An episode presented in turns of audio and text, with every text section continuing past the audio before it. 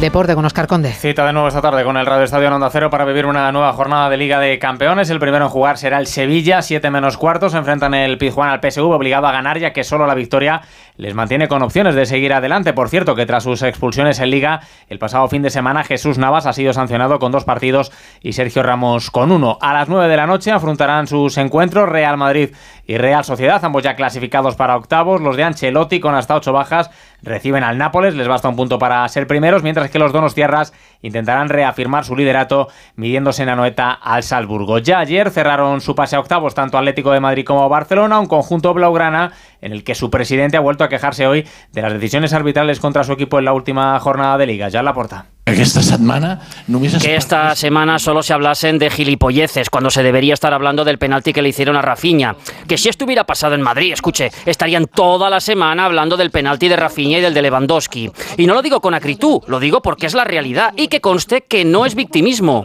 Conste que no es victimismo, ¿eh? También tenemos liga esta noche, se recupera a las 9 el Mallorca Cádiz, aplazado de la decimotercera jornada del campeonato y arranca el Mundial Femenino de Balonmano, debuta España ante Kazajistán a partir de las 8 y media de la tarde. Actualizamos la información en una hora, a las 5, las 4 en Canarias.